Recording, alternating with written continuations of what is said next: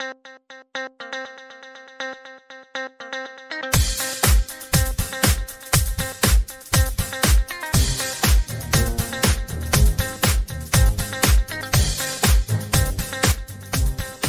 buenos días, mis queridos oyentes.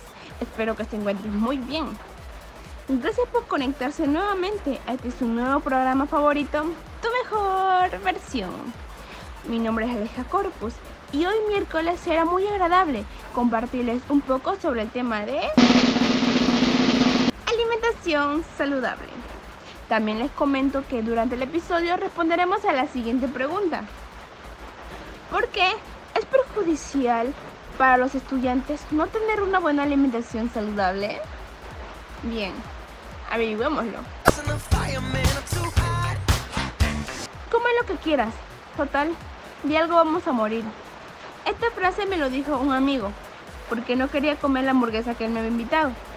El motivo por lo que no quería es que ya había ingerido suficiente comida chatarra durante el día. Así que controlé mi consumo y le dije que no, gracias. Lo que más me causó gracia es que no me habló como casi tres días, solo por no comer una hamburguesa con él.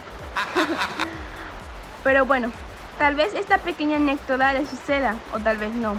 Pero recuerden que el comer mucha comida chatarra es perjudicial y con el tiempo será tu propia muerte. Y te preguntarás por qué. Pues la respuesta es muy simple.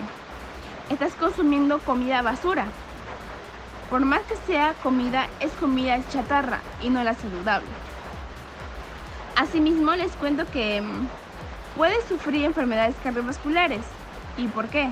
Según algunos estudios, la gran mayoría de estudiantes tienen tendencia al sedentarismo.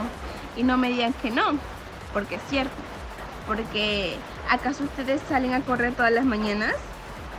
¿O van al gimnasio todos los días? ¿No? ¿Cierto? Aparte, ustedes con sus mismas acciones aumentan el riesgo de contraer esta enfermedad, porque están consumiendo alimentos poco saludables. Además, ingieren bebidas alcohólicas, fuman, hasta a veces se drogan. Lamentablemente así pasa. Tú joven, tú señorita que me estás escuchando, si lo haces, por favor, ya no lo hagas. Cambia, es por el bienestar de tu salud. Bien, nos vamos a una pequeña pausa musical y volvemos para seguir continuando con este tema muy interesante.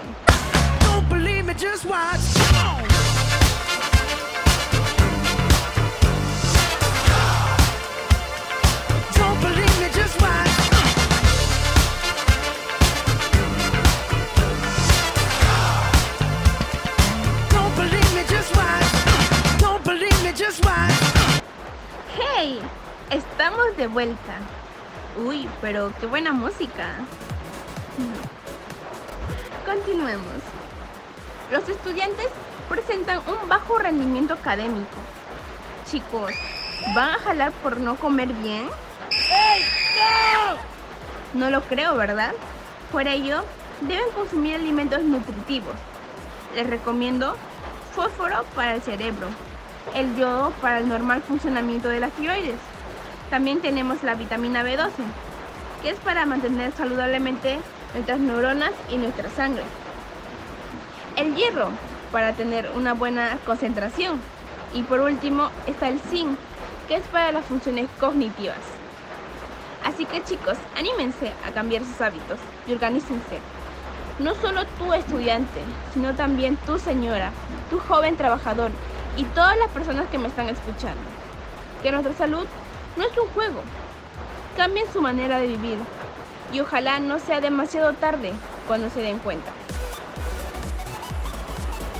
Así que mis queridos oyentes, ya saben, conmigo hasta aquí en esta emisión. Ah, y no se olviden que mañana a esta misma hora y en este mismo canal les estará hablando mi compañera Ivette sobre un tema muy interesante. Así que no se lo pierdan. Y recuerden, comer es una necesidad, pero comer de una forma inteligente es un arte. Hasta una próxima edición de Tu Mejor Versión. Bye bye. Bounds.